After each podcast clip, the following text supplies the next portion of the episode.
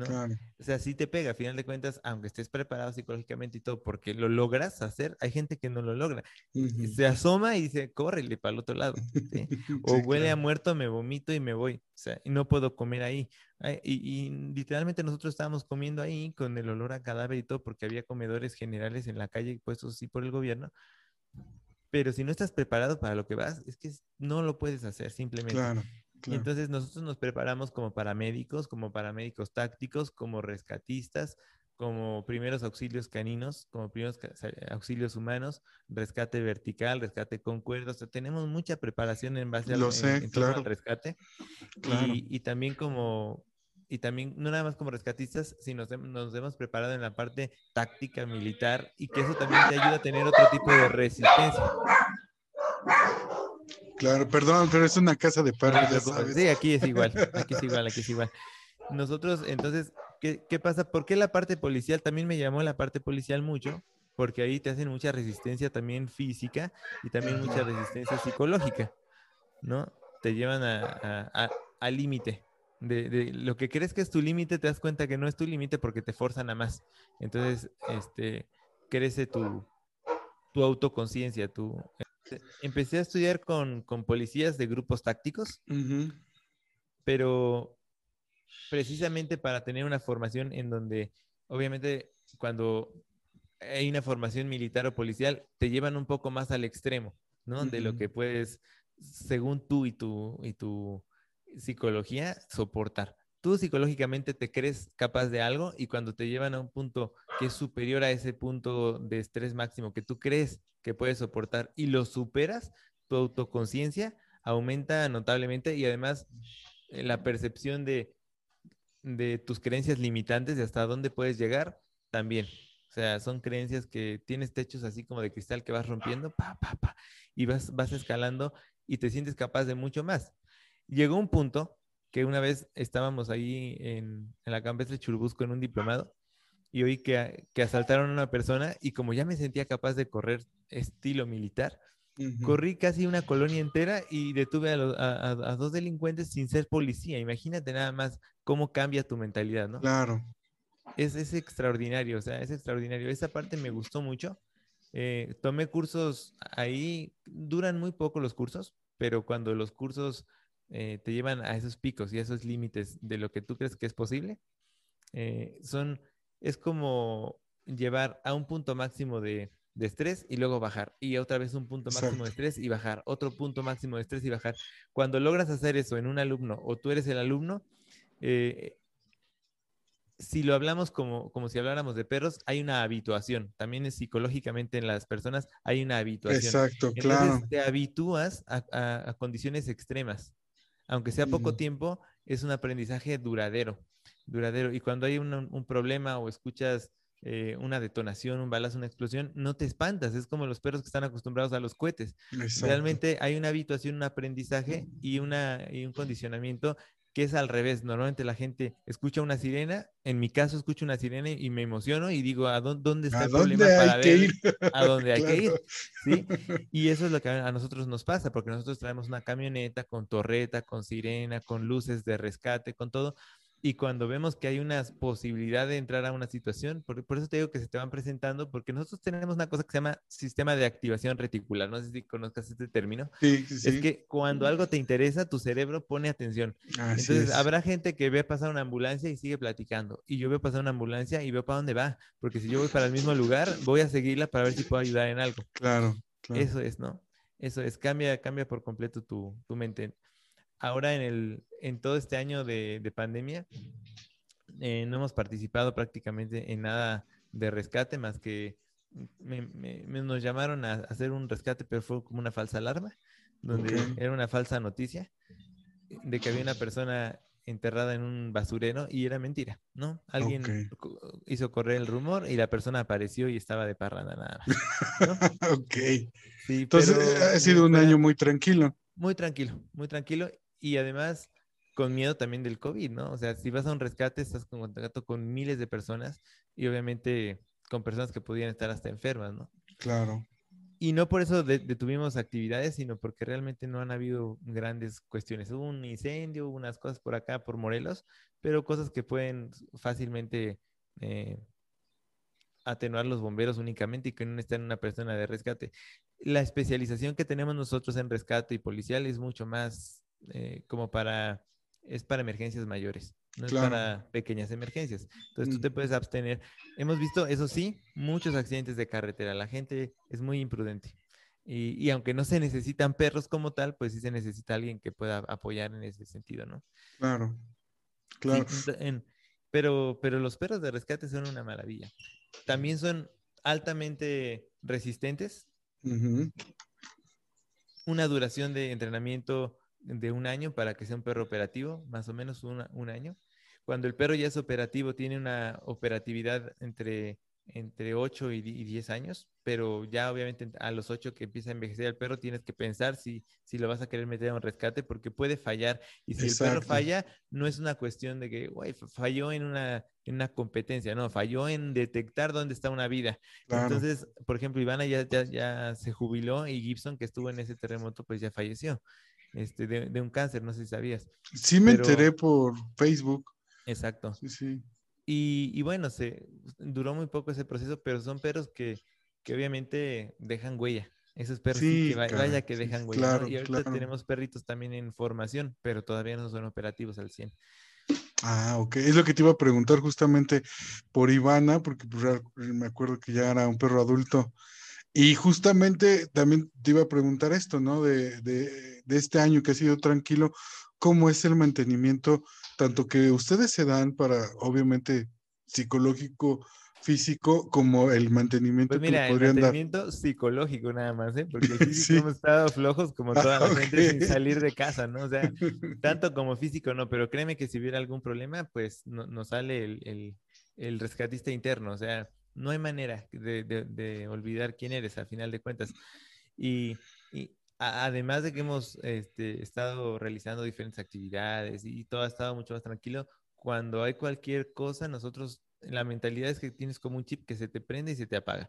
Y cuando se prende, se prende en serio y no te, se pasa a segundo término el cansancio, pasa a segundo término el, cualquier tipo de dolor, pasa a segundo término todo eso. Claro. Y aunque estés de achacoso en tu casa, de, ay, me duele la cabeza, uy, hoy es una sirena, y sabes que tienes que actuar y se olvida todo eso. Y Cambia el chip, ¿no? Pero cambia, cambia totalmente. Es una cuestión de mentalidad más que de, fuerza física. Yo nunca he tenido fuerza física, así yo no, más de 40 lagartijas no aguanto, ¿no? O sea, como personas que realmente son de, de gimnasio y todo, pero una persona fuerte de gimnasio la metes a un rescate y se, se, echa para atrás. Se revienta. No tiene que ver con la fuerza, tiene que ver con la mentalidad mucho más. Es una cosa de mindset, totalmente es mentalidad. Y el perro también. El perro aguanta explosiones, eh, aguanta detonaciones, aguanta todo eso.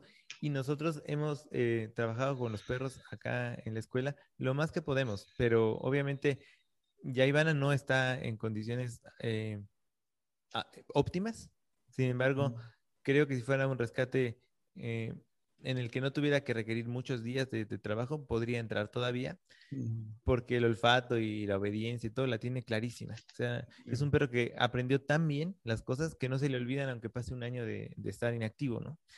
Porque cuando le hemos sacado a hacer pequeños simulacros, inmediatamente igual le cambia el chip, y, está, de estar de perro mascota guardado, se vuelve perro de rescate inmediatamente. Incluso la asociación que tiene con ciertos collares, la asociación que tiene con ciertos juguetes que solo aparecen en rescate, es lo que hace que regrese el perro de rescate. Ya, ya, ya.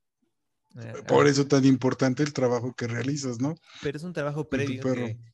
fíjate, el primer año pasa por tres etapas de la vida del perro. El primero es una etapa de eh, adquisición de la conducta. Cuando ya la adquiere, se equivoca, obviamente, y pasa a, una segunda etapa de aprendizaje que es muy potente, que es donde tú empiezas a elevar todos los criterios de adiestramiento. En esa segunda etapa, los perros se equivocan un porcentaje eh, de veces importante. Y cuando ya llega a la etapa donde se fija la conducta, ya tiene que haber sido elevado el, criterio de adiestramiento mucho para que el perro realmente sea un gran, un super perro. Yo no sé si tú viste a, Ivana cómo subía escaleras, sí, cómo sí, se aventaba de un piso. Incluso cuando Ivana estaba más joven, un piso de altura lo saltaba. O sea, llegaba del suelo hasta un piso de altura de un solo salto. Cuando fue al rescate, de repente le decía, busca, y se metía por unos lugares que yo decía, ya no va a regresar. O sea, ya no hay manera que regrese. casi, casi verticales, donde subía y decía, ya no va a regresar. Cuando le llamaba cualquier cosa, bajaba por el mismo lugar en vertical como, y, ahí te das cuenta que sí, o sea, tienen mucho de lobo, ¿no? O sea, esa parte de, poder superar esos obstáculos y alguna vez Ivana eh, brincó a través de una ventana y se cayó un piso y medio de altura y se levantó como si nada con un en la barba y siguió, y siguió rescatando. Entonces, qué, qué, qué fuertes de mente se vuelven. ¿No? Y tú, viste, tú, tú estuviste en parte de un pequeña, una pequeña parte del proceso de, de, cómo los perros se tienen que acostumbrar a explosiones. Ajá, claro, claro. Que fue un gran curso ese que Ah, sí, enorme, enorme. Qué, bueno y te felicito que hayas estado en él porque no se ha repetido.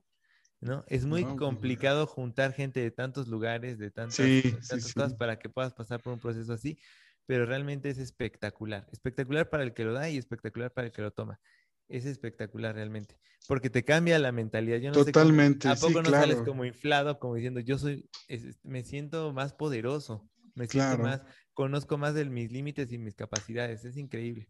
Y más responsable también, ¿no? del entorno, totalmente. Totalmente.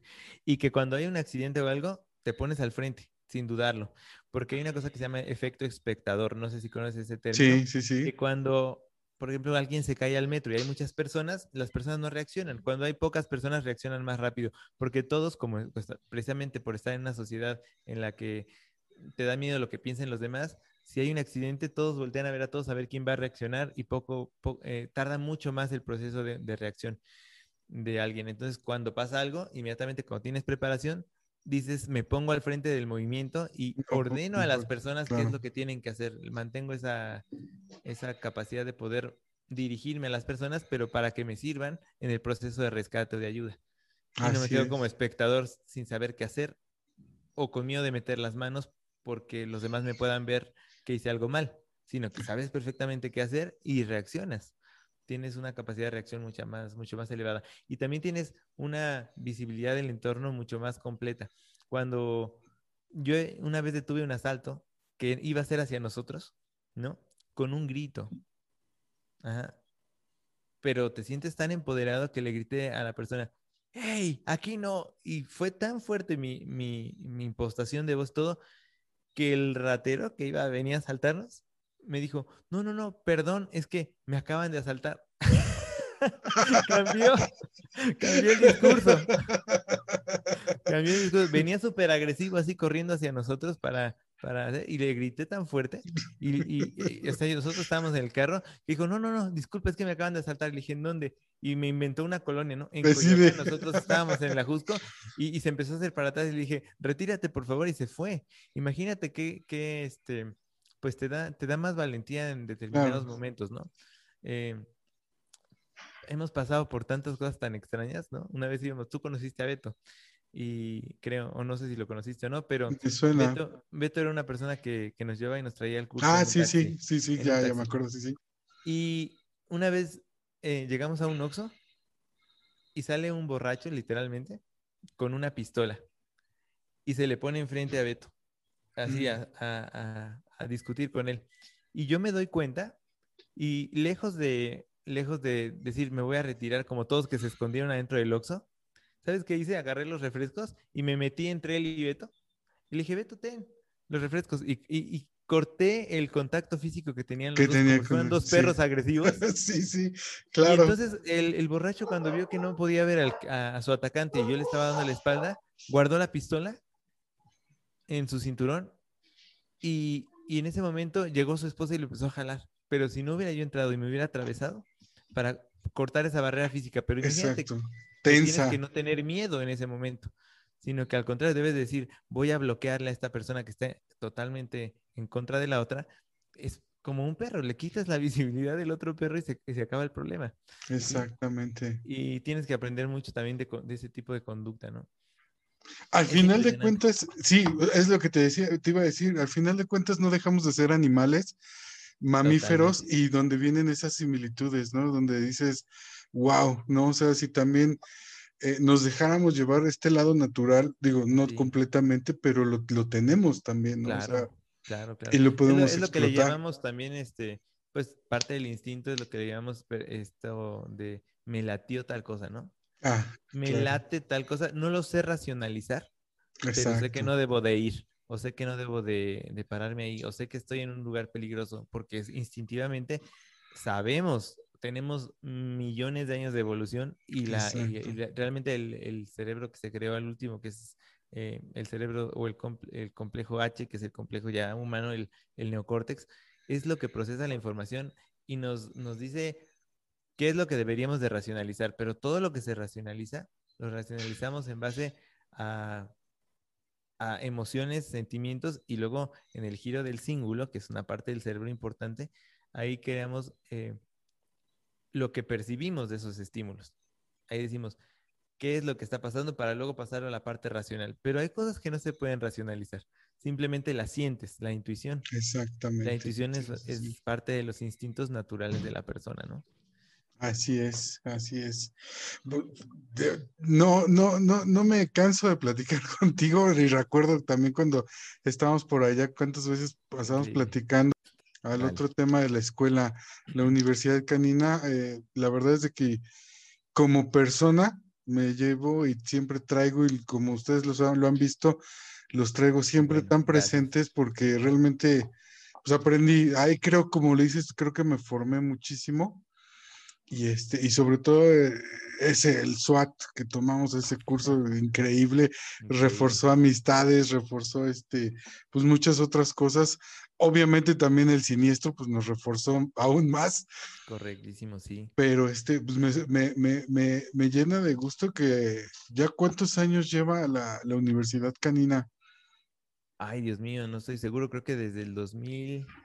Mira, antes éramos Perfect Dog Training, que era mi escuela, solamente escuela de, eh, donde atendía perritos. Y cuando yo iba a las casas, así me llamaba. Después dije, cuando empecé a dar formación, dije, voy a hacer la universidad canina donde tenga eh, varias, varias partes de escuela. Una que, sea, que atienda perros en adiestramiento, otra que sea de rehabilitación, otra que sea de investigación, otra que sea de rescate y otra que sean elementos policiales y K9. Esas, esas cinco modalidades de la escuela fue lo que creó la Universidad Canina. Y después de ahí se desprendió una academia de adiestradores, que es la parte que, no, que nos encargamos de, de, los cursos para alumnos. Pero no deja de ser la Universidad Canina y los diplomas obviamente salen a través de la Universidad Canina y todo este tema. La Universidad Canina nació así, nació en la primera capacitación que di, eh, que fue a 15 personas de un tema de modificación conductual y que aprendieron modificación conductual y psicología canina y esto, ya cambió el nombre de la escuela, porque ya Perfect Dog Training era como un nombre de escuela Ajá. para perros y yo necesitaba también un nombre de escuela para alumnos, que eso fue algo que ahí es donde yo creo que di el brinco a empezar a enseñar personas. Ya venía enseñando personas mucho tiempo atrás, pero uno a uno y no tanto de adiestramiento, sino de cómo convivir con sus perros. Y ahora tenía que formar adiestradores. Esa, esa fue. Entonces, eh, en ese proceso, eh, Liz y yo nos conocimos y todo, y yo le dije, oye, voy a formar la Universidad Canina, ¿qué onda? ¿Te unes? ¿Quieres venir conmigo? Vamos a hacer temarios, vamos a hacer cosas. Entonces hicimos temarios de diferentes cursos y todo, pero también nos preparamos para poder dar esos temarios porque incluimos primeros auxilios, primeros auxilios caninos, incluimos cosas uh -huh. que no tienen que ver con un curso nada más de adiestramiento canino. Hicimos los eh, temarios SWAT, hicimos el, un curso espectacular que también vino gente de otros países de rescate, hicimos un curso de rescate en el Ajusco que fue maravilloso también. Hemos hecho cursos para la policía, con la policía y también militares y gente de la Marina se ha acercado a nosotros para tomar capacitación, que eso a mí me llena de orgullo, porque imagínate claro, que, que claro. gente que es de tu propio país y que puede salir a, a diferentes lugares de, eh, de todo el mundo a, a, tomar capacitaciones porque es por parte del gobierno, lleguen y te digan, oye, mira, a mí no me vas a hacer participar. Así me llegó un cuate, ¿no? A mí no me vas a hacer participar, a mí no me vas a preguntar, a mí no me vas a hacer exámenes, yo nada más voy a estar aquí desde que empiece el curso al que a que termine. Y yo le pregunté por qué. Y entonces me saca una, una credencial que era una persona que dirigía a los perros de la Marina. Wow. Y, y, eso para mí fue un wow, me llenó realmente. No pude nunca decir ni su nombre, ni quién era, ni, oye, estamos con una personalidad aquí que sabe mucho, mucho, mucho, mucho, no nada más de perros, sino de muchas otras áreas. Claro, claro. Imagínate, donde se formaba en diferentes partes del mundo, porque era una unidad prácticamente especial del ejército de México, y que se acerquen a tu escuela para tomar capacitación contigo es así como, uf, grande. Y luego esa misma persona sale de, de trabajar de la marina y me pide trabajo. Eso es increíble increíble. O sea, una persona que tiene tantos conocimientos y que ha sido tan respetable en la parte de este militar. La verdad es que yo no tenía ni idea que estaba ahí sentado, ¿no? Y, entre los alumnos, y, y con unas ganas de platicarle a todo el mundo, y prácticamente me lo prohibió desde el primer día. O sea, la primera semana me aclaró las cosas y me dijo, voy a estar, pero o sea, voy a ser invisible, porque incluso podríamos poner en peligro a todos los alumnos que están aquí, si saben alguien que yo estoy aquí. Entonces, así fue.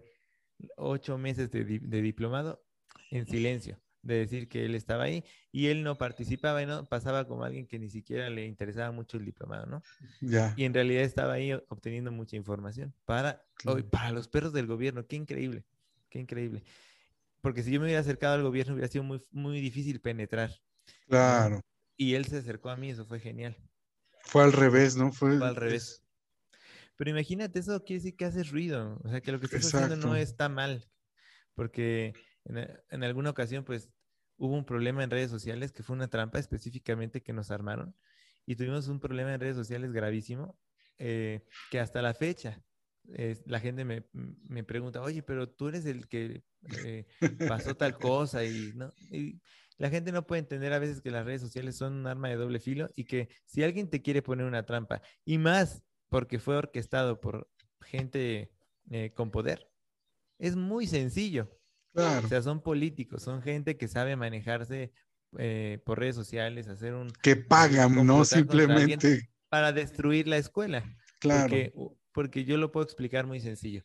Una parte del gobierno me adoraba y una parte no me quería y la parte que no me quería me echó toda la tierra del mundo y afectó mucho el nombre de la escuela un, par de años y después ya se regularizó nuevamente. Entonces, si, si, uno busca mi nombre en internet, eh, aparecen muchísimas cosas muy positivas y de repente ahí en la mancha negra se ha podido borrar, ¿no? Claro. Este, pero, pero en realidad sí fue una trampa, bien orquestada. Eso sí se los reconozco, ¿no? Estuvo tan bien orquestada que sí me afectó lo suficiente como para que me dijera la, eh, una persona de ese grupo, tú pareces cucaracha, o sea, nadie te puede eliminar a ti. porque sabe, porque supo precisamente quién me trató de sacar de la jugada. Del, de ahí, del business. Sí, y ya tenemos súper identificada a, la persona que esto, pero es una persona con poder que no se le puede meter mucho eh, en este momento, ¿no? Ya después, quién sabe. Eh, al final de cuentas, pero ah, yo creo que hasta eso, como dices, ¿no? el hecho de que gente te odie habla también, ¿no? De que haces bien tu trabajo o haces tu trabajo de tal manera que desgraciadamente siempre hay quien va a estar en contra, la envidia. Pero te digo una cosa, hay una cosa son tener haters inofensivos, güey, y otra cosa son gente del gobierno con todo el poder. Sí, sí, claro, claro. Estuvo cañón. Yo tuve una persecución durante un año, o sea, tú no sabes, o sea, llegaba gente de la Policía Federal eh, a mi casa, armada, a amedrentarme sin, sin placas de la Policía Federal y con camionetas de la Policía Federal, pero con el escudo borrado. Eh, fue increíble, o sea, venían con placas de Michoacán, o sea, unas cosas increíbles para sacarme del juego, ¿eh? eh y no pudieron, al final de cuentas no pudieron. Yo siempre supe, supe manejar, manejarlo de alguna manera sin llegar ningún, en ningún momento a, nada violento, ni mucho menos, pero al contrario, ¿no? Creo que fui, políticamente me supe manejar. Y eso, eso, eso ha logrado que sigamos con la escuela, trabajando normal como siempre, y que ya nos dejaron en paz por fin. Yo también tuve hackers que, o sea, yo ponía una F de Facebook y se me apagaba la computadora, o sea, a ese grado tuvimos que cambiar hasta de modem, porque me nos tenían súper... No manches. Con decirte que una vez yo hablé por teléfono a, un lugar y me, y me regresaron la llamada, una persona del gobierno me dijo, oye Rodrigo, ¿y por qué no me hablaste a mí para esto? Así de, monitoreado yo estaba. pero fue un año de mi vida, pero así de miedo. Claro, claro, claro. no miedo que me hicieran algo, pero sí miedo de que me estuvieran espiando todo lo que hablaba, decía. Pues sí, claro, sí, exactamente. Pues, es violentar tu privacidad, ¿no? Al final de cuentas, ¿no? Pero de manera no gubernamental, ¿eh? De manera independiente. Utilizando mecanismos del gobierno. Claro, claro. Pero independiente. O sea, no le echo la culpa al gobierno. El gobierno no tiene nada que ver con eso. Claro, pero usó. Personas que utilizaron los mecanismos. Abuso de poder completamente ilícito, ¿no? O sea. Así es, completamente. Afortunadamente, cuando cambió el gobierno, cambió todo. Ya. Ya, eso se terminó. Estuvo muy. Eso, no sé si fue por el cambio de gobierno, este, que, que obviamente sacaron a muchas personas y entraron otras, y eso fue lo que a mí me ayudó muchísimo, que ya no, ya no está en la punta, de, en la mira de esta gente. Pero, pero sí me ayudó mucho. Y eso, sí, tienes toda la razón. O sea, cuando hay gente que no, que no te odia, es que no, también hay gente que, em, cuando hay pura gente que te quiere, quiere decir que no estás creando un impacto que polarice. Cuando polarizas, quiere decir que hay gente que o se une mucho a tu movimiento y tienes mucho engagement con eso, o te odia absolutamente. Exacto. Y eso está bien, pero tiene que haber un porcentaje. Exacto, claro, sí. Tiene que haber un porcentaje pequeño de odio y mucho de, apoyo. Porque si tú estás al 50 y 50, estás pero perdido, estás ya, o sea, ahí ya no, ya no tienes mucho que hacer, porque por un errorcito mínimo que tengas, entonces te eh, vas. eso lo tienes que medir, o sea, no puede pasar de un 20%, porque entonces ahí sí tienes un problema ya con tu nombre, con tu marca, con tu reputación y todo eso. La verdad es que a nosotros muchísimos alumnos nos quieren mucho, son muy eh, fieles a lo que les enseñamos y fieles a, nuestro movimiento de crear un mejor conocimiento en la canofilia y, crear esta... Hay gente que, que me ha dicho, no, es que ustedes trabajan con los perros, o sea, gente que no sabe mucho y yo al platicar con ellos dicen, oye, bueno, está interesante, ¿por qué no nos das una plática? O sea, cambia la perspectiva en cuanto educas. Exactamente. Cuando educas a la persona, y creo que eso es algo que estás haciendo tú también. O sea, cuando tú educas a la gente que no sabe, ya no está en tu contra, sino ya tiene, puedes cambiar el, sistema de creencias para cambiarlo, pues tienes que primero acercarte a la creencia de la persona y después empezar a trabajar sobre, mira, estos puntos tenemos en común, esa empatía, crearla y después empezar, pero sabes, esto está así, esto funciona de esta manera, esto me parece que podría funcionar mejor así y explicar con razones lógicas qué es lo que podría estar pasando para, o sea, más bien, cómo poder hacer ese cambio de, de ideología de que los perritos no son ni niños, ni bebés, ni, ni, ni, perritos de cristal, y que mientras más los proteges excesivamente, mucho más infelices son realmente dentro de tu hogar, dentro de tu casa, dentro de cualquier casa y dentro de cualquier entorno. O sea, el perro es, la mayoría de los perros nacen como seguidores. Hay pocos que realmente son líderes dentro de los grupos de manadas.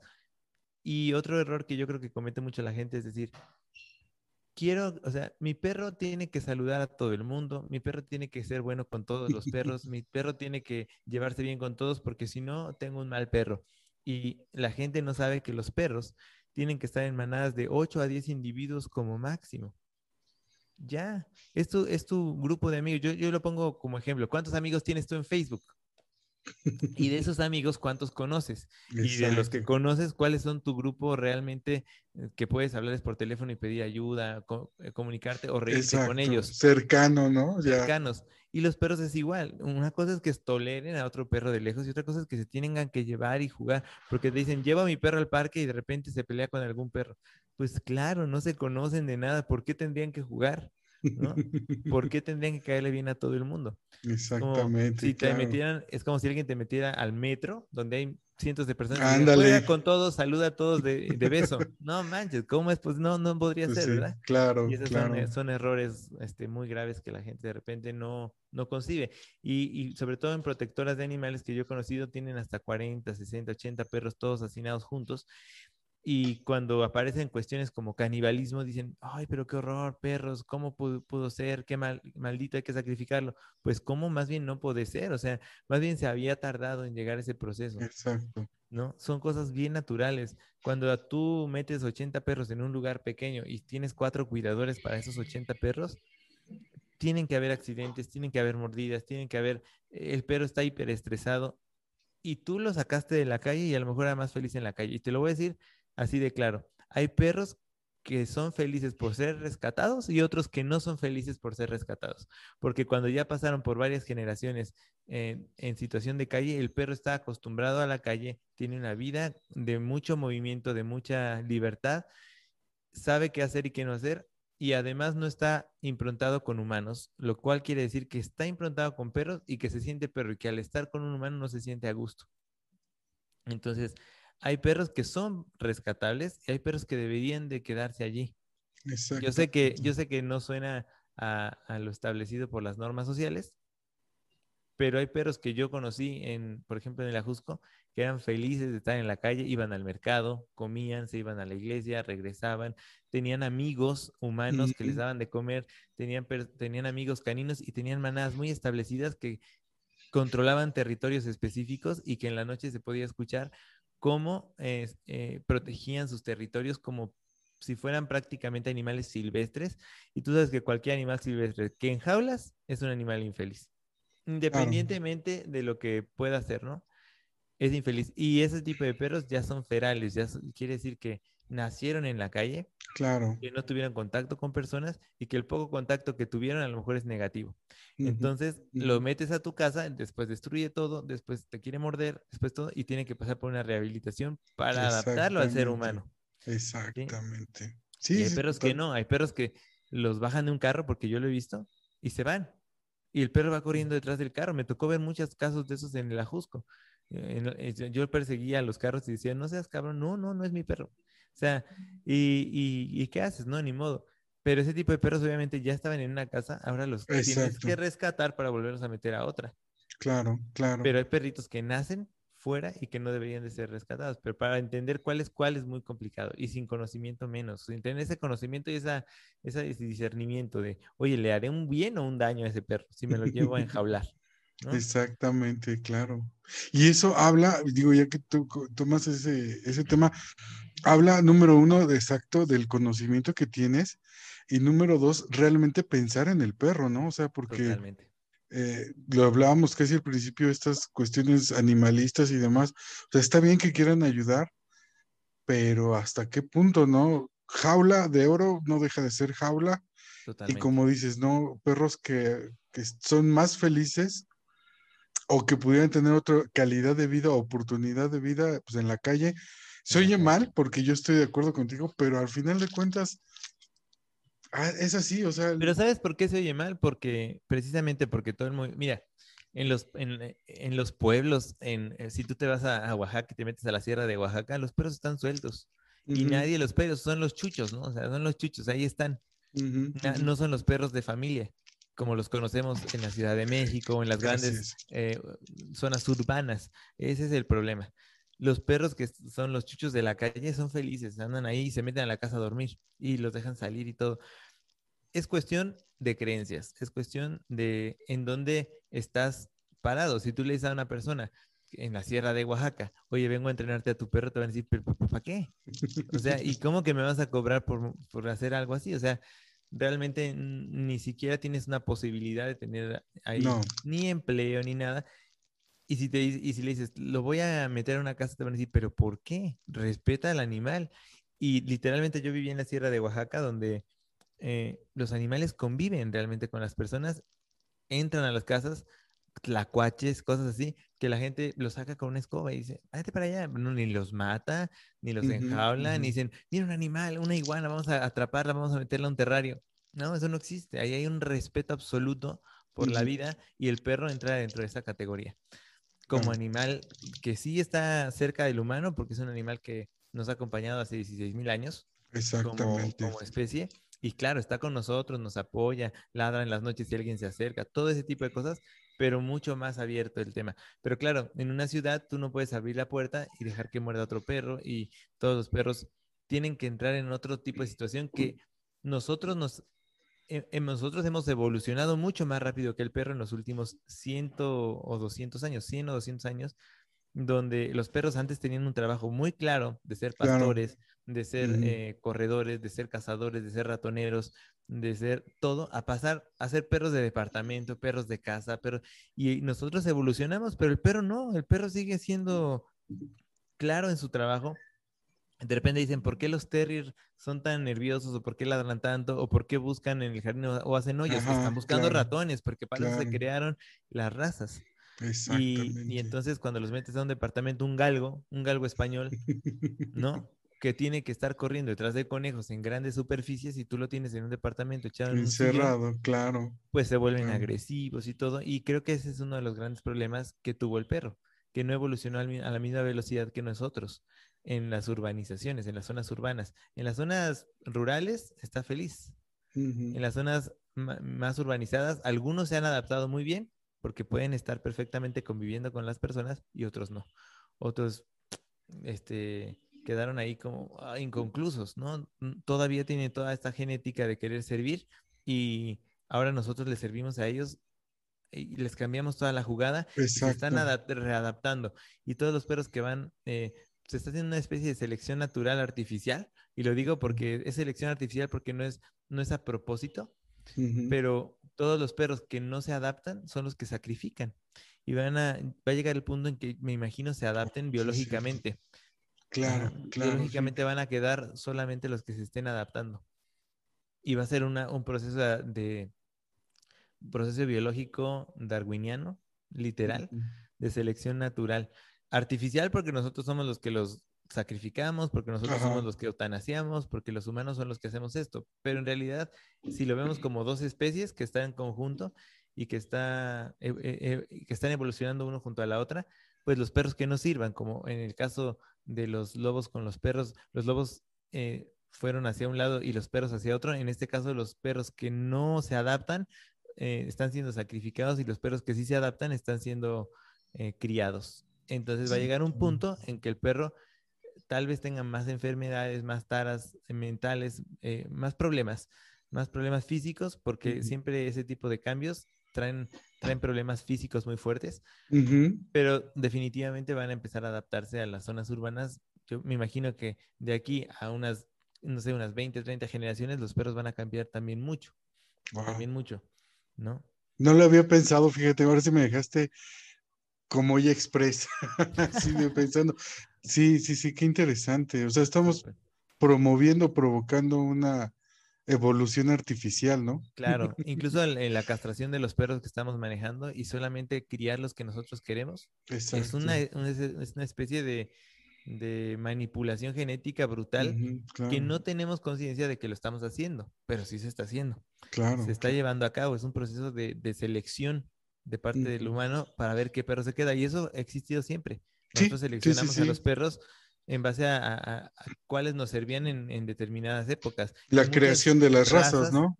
Sí, pero también muchas razas están extintas. Exacto. ¿no? Podemos entender que existieron y para qué servían, pero ya no existen. Y así va a pasar ahora.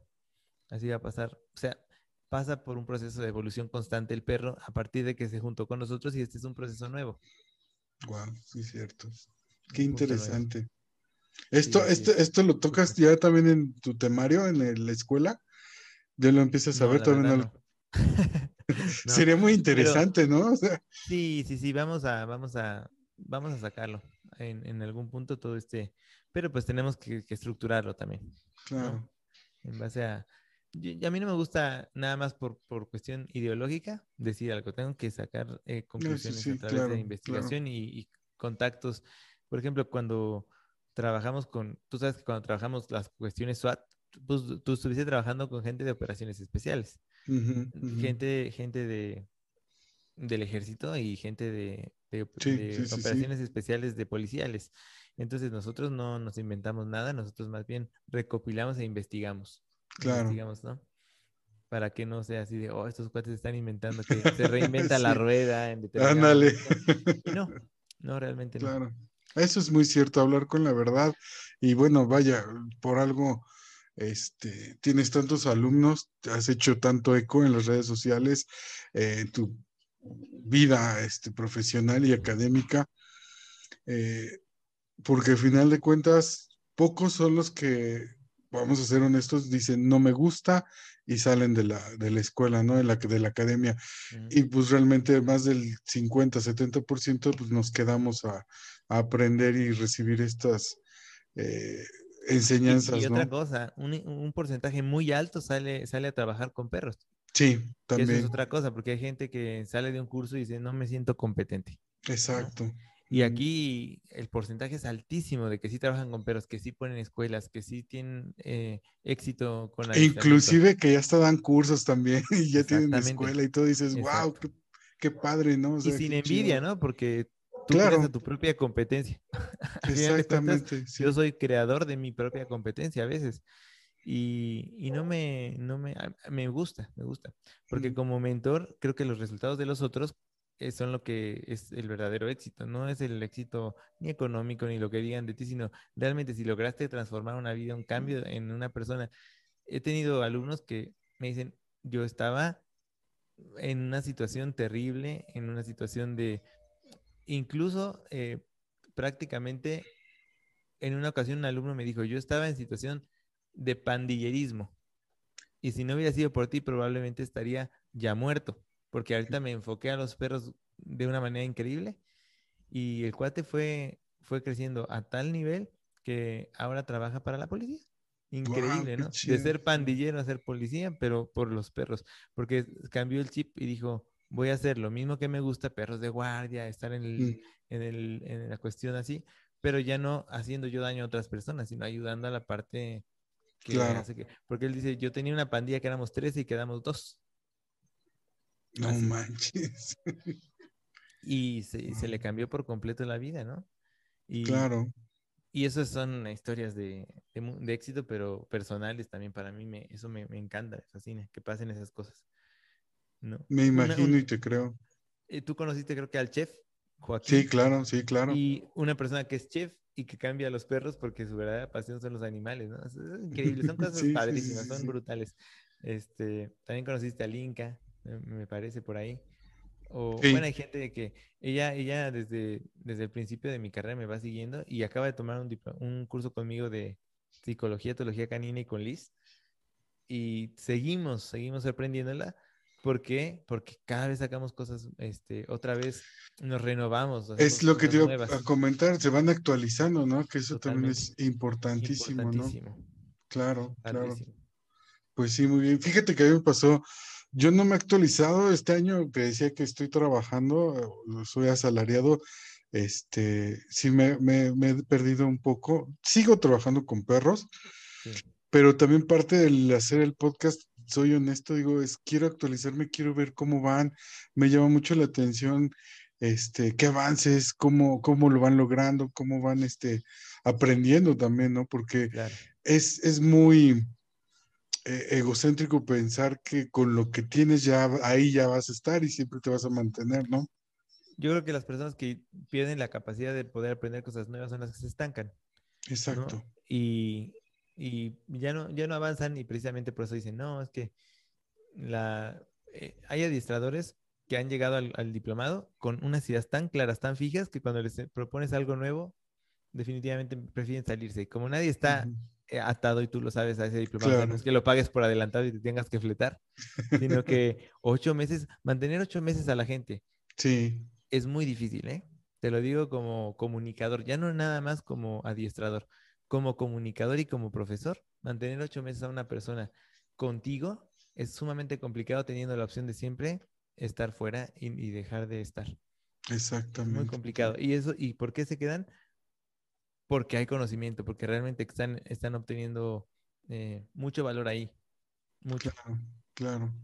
Sí, es sobre todo, sobre todo eso lo entienden y es abrirte la puerta. La verdad es de que sí es muy cierto. Eh, yo lo viví, lo puedo decir, lo puedo recomendar. De hecho, mucha gente que he dejado y dejé allá en la ciudad, les he recomendado mucho. A, Muchas gracias. Eh, siempre los tengo muy presentes. Este, hace un año o dos años que me hicieron la entrevista aquí en, eh, en el pueblo, eh, nombrados, siempre recordados, porque al final de cuentas es eso. Fue el parteaguas, fue la bienvenida, una muy buena bienvenida este, a este tema tan increíble de, de, del adiestramiento, bueno, todo lo que es la canofilia, como dices, este, increíble, ¿no? Y sobre todo aprender y las relaciones, ¿no? De amistades que se, que también se generan, ¿no? sí, totalmente. Con ustedes y con, con los compañeros, ¿no? La verdad te agradezco mucho. yo sé que el tiempo es súper valioso para, para los, eh, todos, para todos en general. Eh, pero las puertas están súper abiertas el día que quieras abordar otro tema, poder platicar. De hecho, la idea también es de repente a ver si podemos hacer unas conferencias este, o debates. Yo traigo mucho esta cuestión de, sí me gusta trabajar el positivo, pero no creo que todos estemos hechos o todos los perros estén hechos para... A mí también, fíjate, yo, yo estoy creando y a lo mejor te lo doy como primicia, pero estoy creando un método, una metodología donde venga. desde el principio, desde el principio de, eh, que un perrito aparece en tu vida a los dos meses o algo así, desde el principio cómo manejarlo en positivo y hasta qué punto debería ser en positivo. Y después cuándo debería cruzar al mixto y después cuándo debería pasar al negativo y cuándo debería de usarse eh, estímulos negativos como refuerzos, es decir, eh, cambiar, el, cambiar el sistema. Y que sean más motivados también por lo negativo y por lo positivo en, un, en una pero precisamente con herramientas de psicología canina, donde sabemos que hay un punto, hay, puntos que se llaman eh, curvas de Arausal, donde manejamos la motivación tanto en positivo como en negativo y los perros son extremadamente fuertes mentalmente, eh, no se espantan con cualquier cosa, pero al mismo tiempo son felices en todo el adiestramiento. En ningún punto se, se, sienten maltratados, pero sí se, sí se logran consolidar como perros que logran tener acceso a, mucho tipo de, a muchos tipos de estimulaciones diferentes, positivas y negativas, y las logran gestionar adecuadamente. Y eso, en eso estamos trabajando hace ya un año. qué chido. Muchas gracias por la premisa. y ojalá que, que surja este, este método porque se oye bastante interesante. Totalmente. Sobre todo para adiestradores que, como dices, ¿no? Que son de alto rendimiento, que van a tener un trabajo y también para, como le llaman por ahí los mascoteros, que puedan tener una vida más equilibrada los perros, porque definitivamente creo que eso es, eh, para mí es lo más difícil, ¿no? Que el, que el cliente, el propietario entienda que el perro tiene necesidades, tiene emociones, sentimientos. Pero lo bonito es que cuando lo entiende. Ah, sí, claro. Oh, wow. Se, hace un cambio, se genera un cambio en la persona. Que, que, ya ve a su perro como, como lo debería de ver como perro y no como hijo. Y entonces entiende y, logra sacarle el máximo provecho a su perro y crea una versión mejor del perro y mejor de él, ¿no? Exacto. Y eso es súper bonito, o sea, porque siempre le estamos echando la culpa a los propietarios, sobre todo a los adiestradores, ¿no? No, es que el propietario, y eso lo vamos a escuchar siempre. Pero, ¿quiénes son los expertos? Nosotros. Entonces nosotros somos los que deberíamos de hacer que la persona que no es experta aprenda. Claro. Esa es una cosa que los adiestradores no quieren hacer o no, o no les interesa tanto. Siempre que es, fíjate, si yo he logrado, después de muchos años, entender algo, es que el enemigo común del adiestrador es el propietario.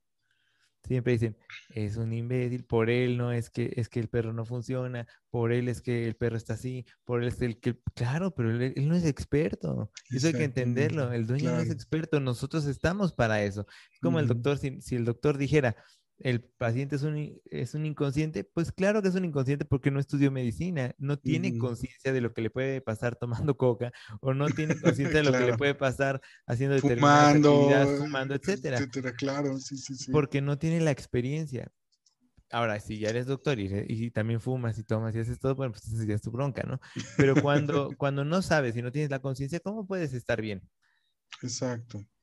Tienes primero que tener esta estos conocimientos, aunque sean mínimos, aunque sea que te, que te abran la, la, ventana hacia, hacia otro tipo de pensamiento, y ya una vez ahí decides, si me, me gusta la ideología o no me gusta, pero creo que es un poquito algo que tenemos en común todos los administradores, en donde podemos abrir esa, ese canal de empatía, es decir, ¿a poco no te pasa que el propietario, uff, ahí se genera la plática y la chorcha, y no, sí, la persona es la mala, ¿no? Y, y, claro, pero ya viéndolo de una forma más profesional, creo que nosotros somos los que tenemos que educar muchísimo al cliente.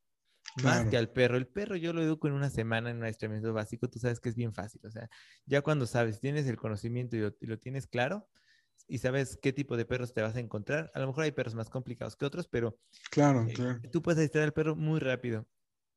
El, yo cuando veo dueños un poco reticentes, un poco reacios a las ideas, empiezo a trabajar sobre, oye, el cambio puede ser posible. Tú puedes cambiar porque si no, mejor ni trabajamos con el perro. ¿Cómo que cambiar? Sí, mira, hay cambios que yo te voy a ir diciendo que vas a hacer y cuando ya se involucran, ahí empieza la, magia.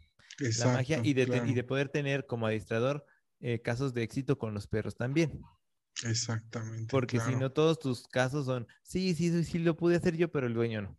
Este, y entonces, ¿cuándo te van a recomendar? Nunca. ¿Cuándo te van a eh, cuando te van a querer los propietarios, como para, a mí me ha pasado de, te invito a Zacatlán de las Manzanas. Ándale, exacto. y, y, ya eres amigo, ya eres más Exactamente, amigo que adiestrador, y ya, ya te invitan a cenas y todo, y dices, wow, o sea, el adiestrador que normalmente lo ven como, pues es el que saca al perro, acaba siendo el amigo, el amigo profundo, y puedes crear relaciones muy interesantes con muchas personas también. Totalmente. ¿Pero por qué? Porque sabes comunicarte con ellos y entienden tu sistema, tu, proceso, y cuando lo entienden, pues ya tienes afinidad con ellos en un punto que es el perro.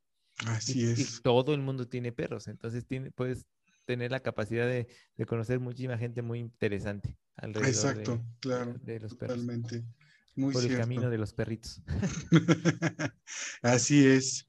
Pues de verdad te agradezco mucho. Eh, no sé si quieres hacer una mención.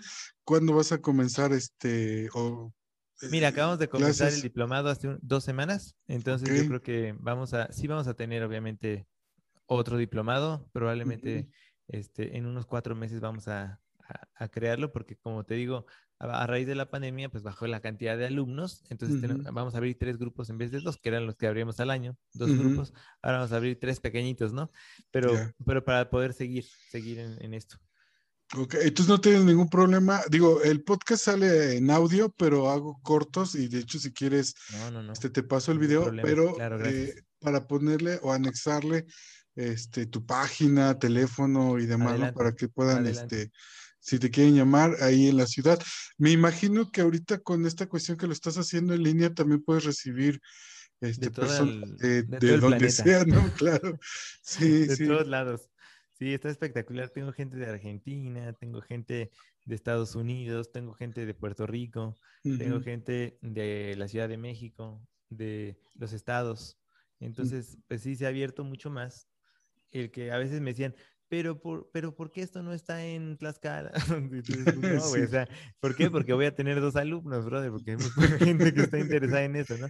Entonces, este, por ejemplo, en, eh, me decían, cuando vienes a una conferencia a tal lado? Es muy, muy complicado de repente, tantas actividades, sobre todo cuando tienes perros, tienes, tú lo sabes, o sea, te anclan un poquito a tu casa, a tu escuela. Sí, claro. Porque no los puedes dejar y hacer un viaje de 20 días y dejarlo en manos de quién sabe quién. A veces tienes una gente de confianza, pero aún así sientes la cosquillita de, de que yo sé que incluso como, como empresario, ya te lo digo, como empresario debes de saber delegar muchas cosas. Y si siente de la fregada, porque son, están a cargo de ti. Al final de cuentas, tú eres el paraguas donde tú eres el responsable y si tienes 20 administradores abajo, que no es mi caso, ahorita no tengo administradores abajo más que un par, ¿no? O sea, de, gente que nos colabora, pero antes sí teníamos gente que nos ayudaba mucho. Y te sientes responsable porque no le van a echar la culpa al cuidador, te van a echar la culpa a ti y a la empresa, etcétera. Entonces, creo que esa es una de las cosas que hay que empezar a, o sea, aprender a delegar, pero por otro lado, también nunca perder el contacto con, con, los casos en particular que tú tienes y que están a tu cargo, porque son vidas, ¿no? Al final. Exactamente. Es, de que salió mal una hamburguesa, ¿no? sí, no, y, traía una mosca, sino que son vidas. Sí, sí, pues, totalmente. Fíjate, ahorita me hiciste recordar, ya había recordado al principio cuando platicábamos de, de esto, ay Dios, se me fue la palabra, pero bueno, ahorita recuerdo. Eh, tuve un cliente, cliente amigo, de hecho, porque de ahí también surgió mucha amistad, aunque es, muy raro, pero mandó a adiestrar a sus perros, ¿no? Quería que yo los adiestrara, la verdad es de que todavía no me sentía tan capaz porque estaba justamente tomando, estaba contigo. Y este, y los manda, ¿no? A adiestrar, no voy a decir el nombre de la escuela, pero este, regresan y el paso de mando, esa es la palabra que se me fue, eh, lo hicieron como en tres días. Y literal, entregaron una hoja, una cuartilla, una carta, ajá, de estos son los comandos y así los tienes que hacer. Y dices, no, sí, sí, sí, ¿no? Entonces, justamente esto de lo que dices, ¿no? Eh, nunca puedes perder ni el vínculo con el perro, ni el vínculo con el propietario. Hacerte responsable, estar ahí al pendiente de, del tu trabajo, porque eso al final de cuentas, seas una empresa, seas eh, uno solo. Independiente, claro. Independiente, pues tienes que estar siempre dando la cara, ¿no? Al final de cuentas. Y que pues obviamente cuando le entregaron este papel y todo esto, pues obviamente fue así de yo ya te di tu paso de mando, bye bye, ¿no? Si quieres volver a tomar el curso, pues te lo vuelvo, bueno, el adiestramiento te lo, vuelve, a pagar. No, hay mucha gente que también hace, hace negocio a través de esta situación. Dicen, ya está entrenado el perro, estos son los comandos, y si tú quieres, eh, lo volvemos a reforzar, yo creo que a mitad de precio o por sesiones, seguimos haciendo refuerzos. En vez de decirle al dueño, lo tienes que reforzar todos los días para que no pierda el adiestramiento que ya tiene. Así es. ¿no? Eh, son, son artimañas de adiestradores que no son muy éticos.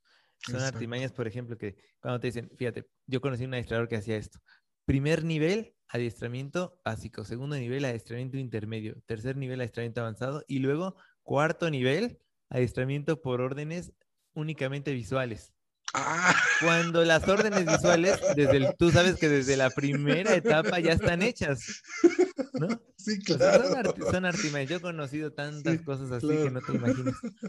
Entonces le pagaban un cuarto nivel y la gente se sorprendía que le hacías así al perro, le levantabas la mano y se sentaba, ¿no? Y le hacías así, le, le, bajabas la mano y se acostaba cuando eso está desde la primera etapa instaladísimo.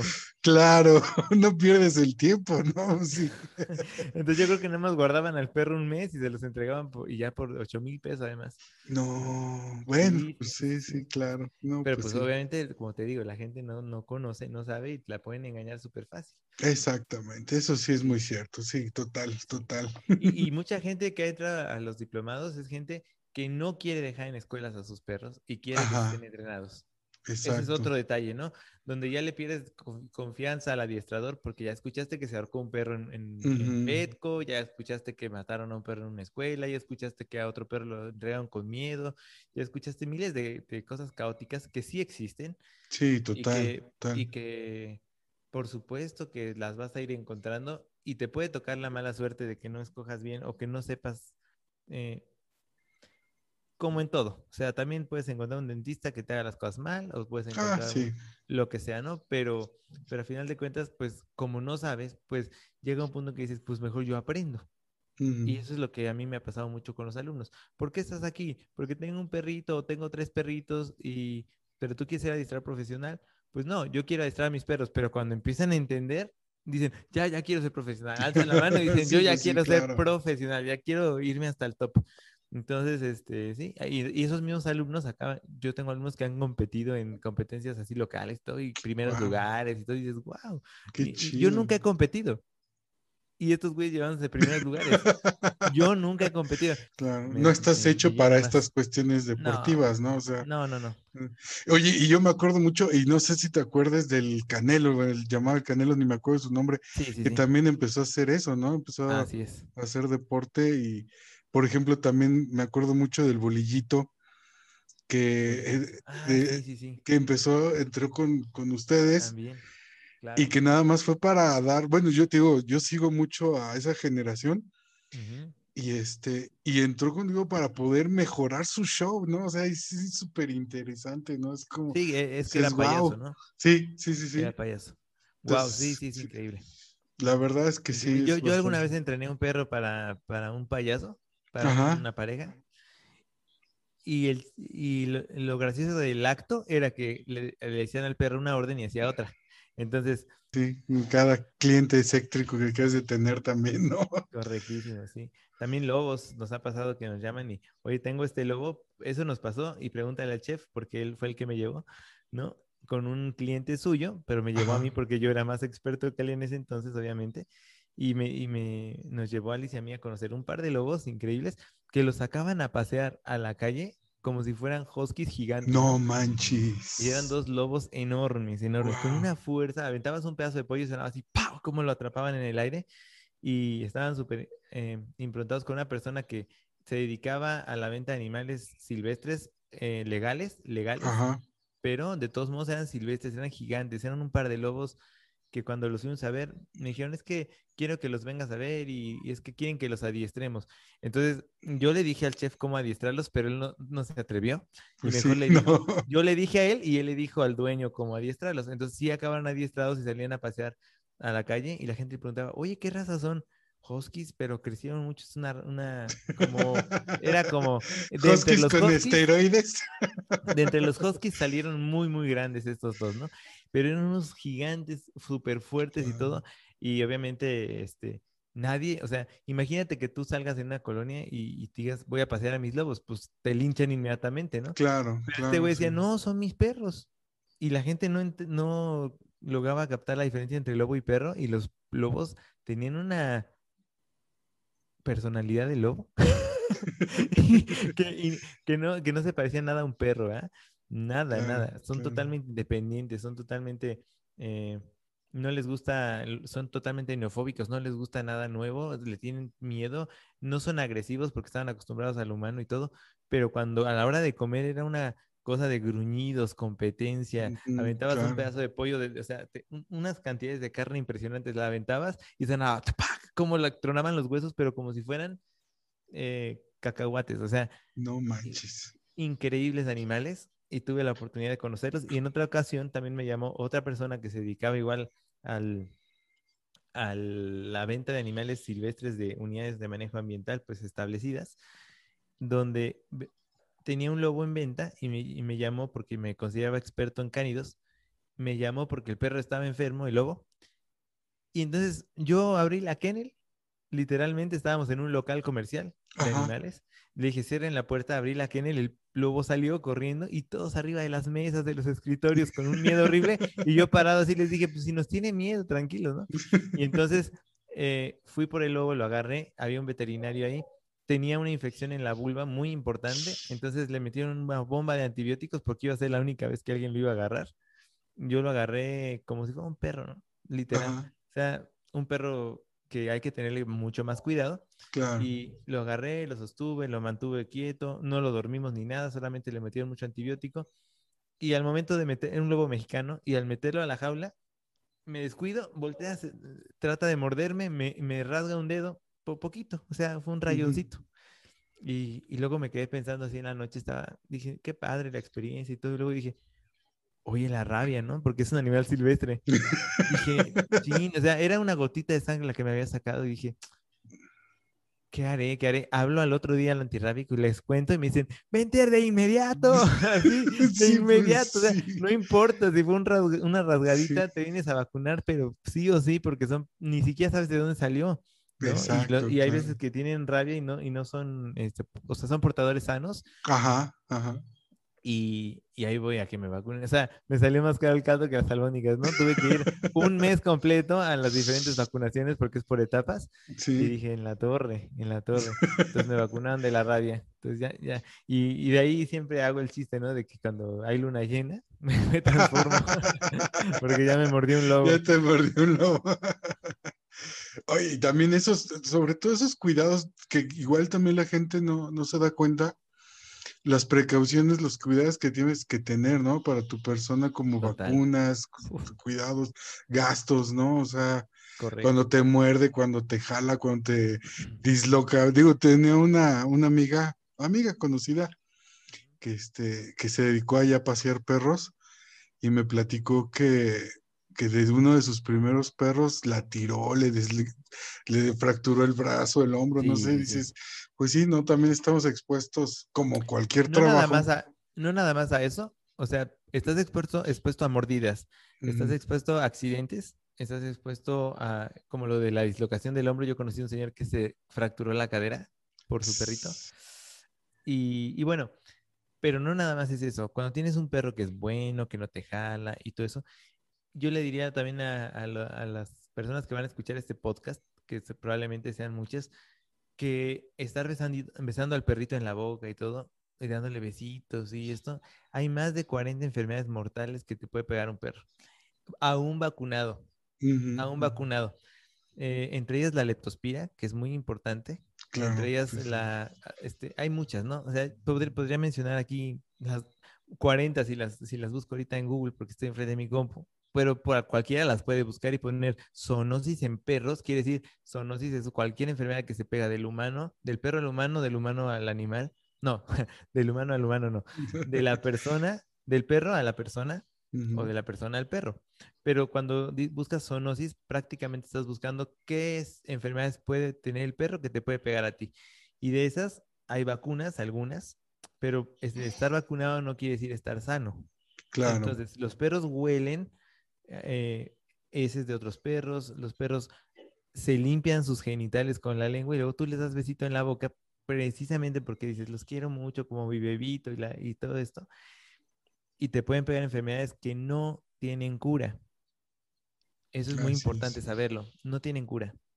¿No? O sea, una leptospira crónica, por ejemplo, no tiene cura. Y ahí está, para, para toda la vida contigo. Y una, o sea, tienes que tener limpieza y cuidado. No dejan de ser animales. Exactamente. Por ser, por ser este, yo no, yo nunca he visto a una persona que porque tiene una gallina que es doméstica, le esté dando besos en el pico. o se duerma con ella. Claro.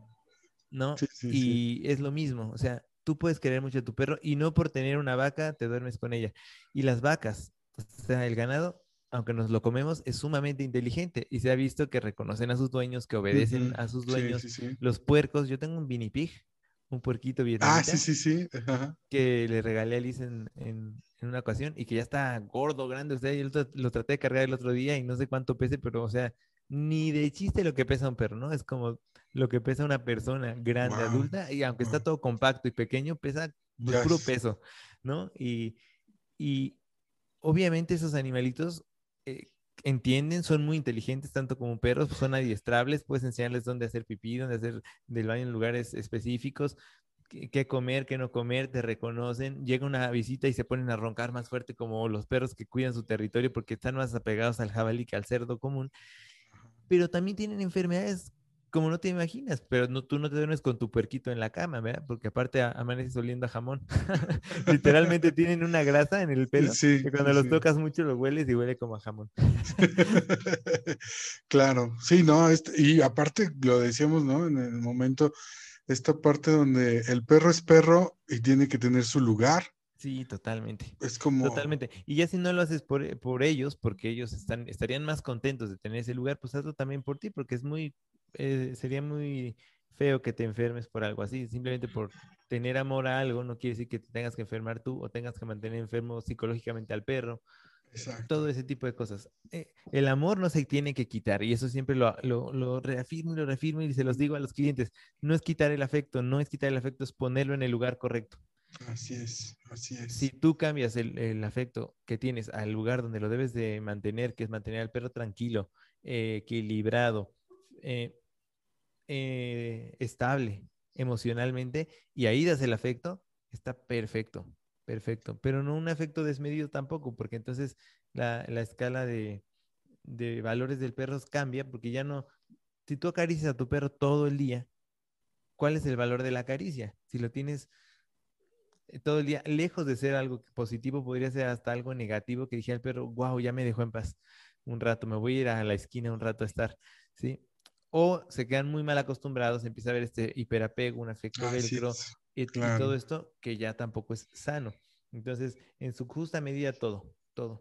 Así es, equilibrio para todo, ¿no? Correctísimo.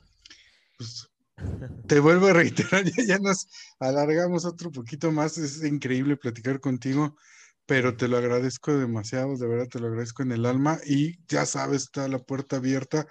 Ojalá podríamos preparar ahí algo interesante, a ver si, si eh, le puedes decir a tus alumnos algo, poder hacer un debate, pláticas sobre temas importantes, ¿no? Y sobre todo, eh, que la gente también, bueno, mi idea es que vaya aprendiendo de la manera quizás no tan ortodoxa ni tan técnica, sino que vaya viendo que no es, a veces usamos términos muy técnicos y la gente se espanta, pero al final de cuentas digo, es, no es del otro mundo, ¿no? No, más bien esos, esos esa terminología técnica la aterrizamos a un lenguaje mucho más entendible y es una gran, Una eso es importantísimo para que a todos nos llegue la información. Así es. ¿No? este, pues yo te agradezco también muchísimo la invitación. Accedí con, pero tú sabes que con muchísimo gusto. Gracias, gracias. Porque aparte, eh, no nada más porque eres un egresado, sino porque eres una gran persona, te, estimamos mucho. Este, has estado junto con nosotros en momentos bien padres, bien interesantes, en los cursos, eh, este, alguna vez tengo una foto contigo que tienes un águila este, ah, que, yo tenía en ese momento. O sea, eh, la verdad es que te queremos mucho y, claro, igualmente tienes las puertas abiertas tú de acá y cuando necesitas hacer cualquier cosa estamos a un telefonazo de distancia y ya sabes que, claro que estaremos ahí, mi estimado Emanuel. Muchas gracias, Rodrigo. Pues entonces seguimos en contacto, no nos perdemos.